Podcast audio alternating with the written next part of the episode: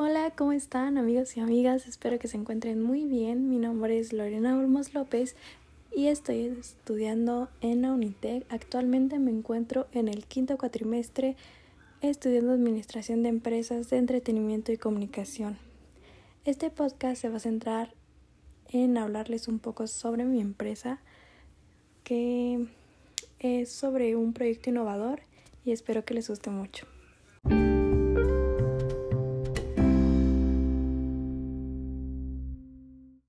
Bueno, mi empresa se basa en la innovación y creación de muñecos Funcos.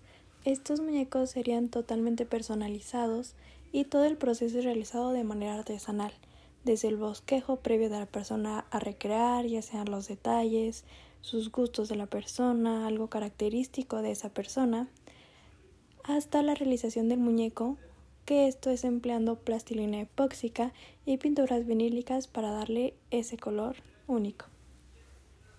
Una vez ya introducidos en el tema de nuestra empresa, quiénes somos y lo que hacemos, vamos a hablarles un poco sobre nuestra misión, nuestra visión y qué valores tenemos como empresa.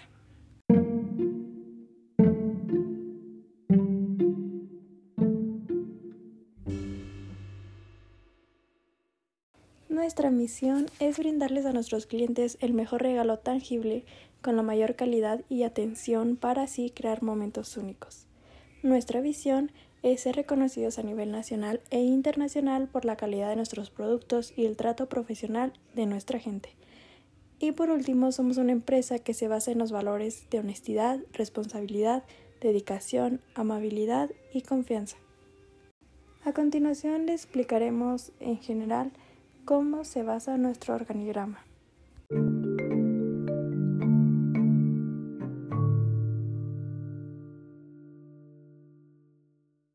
Nuestro organigrama a grandes rasgos parte del director general, que es su servidora, para después dividirse en cuatro áreas. La de ventas, que cuenta con dos trabajadores, la área de finanzas, que es el contador, el departamento de producción, que ésta se expande a dos áreas más, que es el área de dibujantes y producción y pinturas, que cuenta con tres trabajadores, y el área de entregas, que cuenta con dos trabajadores.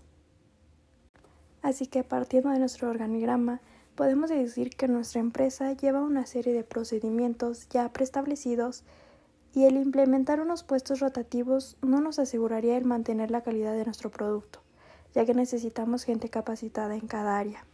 Por dicha razón, nosotros nos adaptaríamos más al modelo humanístico, que este consta de una satisfacción más en los empleados, ya que existe un intercambio de ideas, hay mayor creatividad y mayor eficiencia al implementar trabajo en equipo o de rotación. Y aunque sigue siendo un modelo clásico en cuanto a estructura, esto nos ayuda ya que recapitulando, tenemos una serie de procedimientos, unas técnicas, así como unas técnicas tanto de aprendizaje como de elaboración.